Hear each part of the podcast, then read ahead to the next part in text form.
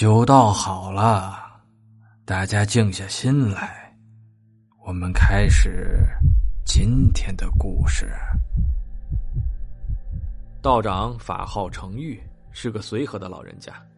他一看秋乐来了，便迎入内堂，笑道：“哈哈哈，是不是为了狐妖一事前来的？”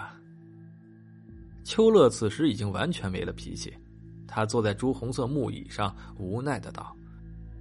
这狐妖接二连三的害人性命，昨天又有四个人死在手里边了，现在已经影响了社会的和谐安定，不将此妖除掉，无法给市民交代啊！所以还请道长给予指点一二，好将这狐妖绳之以法，免得再祸害生灵。秋乐这一番话本来讲的义正言辞，要是让百姓听了，绝对鼓掌感动，但是老道听了，微微一笑，摇了摇头，不置可否。他摆了摆手，让道童端上热茶，道：“喝点茶，气大伤身啊。”现在都是现代社会了，可是老道长的屋内还是仿古装饰，除了电灯，没有一样是现代家具。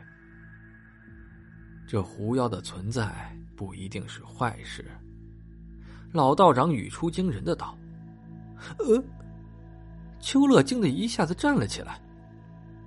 老道摆摆手，让秋乐坐下，道：“这狐妖虽然存于世上，有违三界之法，乱了六道轮回之罪，事出反常必有妖。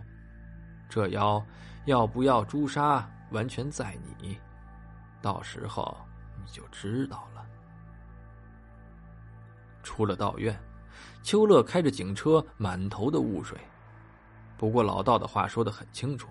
这妖不害人，如果你诛杀了他，那么还会有另外的妖存在。和平的日子里，一定会有危机四伏的存在。狐妖存在于世，也是一道亮丽的风景。这是什么逻辑？秋乐想破了头也没有想明白。相反，另一个奇特的现象倒让他颇为惊讶。但见满大街上本来都是衣衫暴露的女子。此时都跟木乃伊一样，看得特别的别扭，恐怕就差鼻孔堵住了。满大街静悄悄的，就连商贩卖东西也都是用字写好放在一边，什么价格写的很详细。秋乐回到办公室，对着自己的干警诉说了见到的画面。干警叹了一声道：“哎，都是狐妖惹的祸呀！漂亮纵然没错，但是得要命啊！”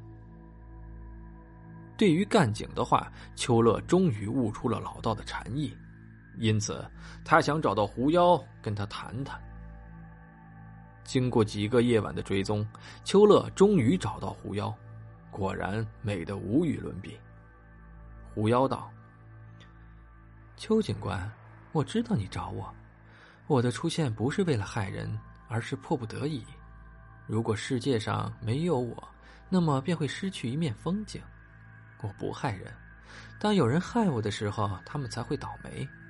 没有我，就跟世界上没有了女人一样。你也看到了，穿着暴露的女人走在街上，要比木乃伊好多了。你感觉不到吗？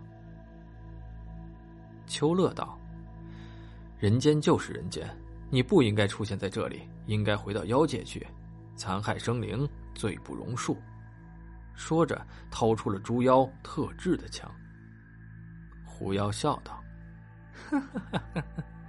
我的美是我自身，如果你杀了我，我依然会浮现到别的女子身上。妩媚本身就是女子的权利，你能杀得完我？如果你不想再有人命案子，那么你何不去教育教育那些贪色的男子？他不害我，我不害他，怎么选择？你好好考虑一下。”说完，狐妖闭上了眼睛。秋乐闭上眼睛，经过深思熟虑，终于有了决定，开了枪。次日，各大媒体全都播发了一条警局的告示：狐仙已死，但好色之人依然危险。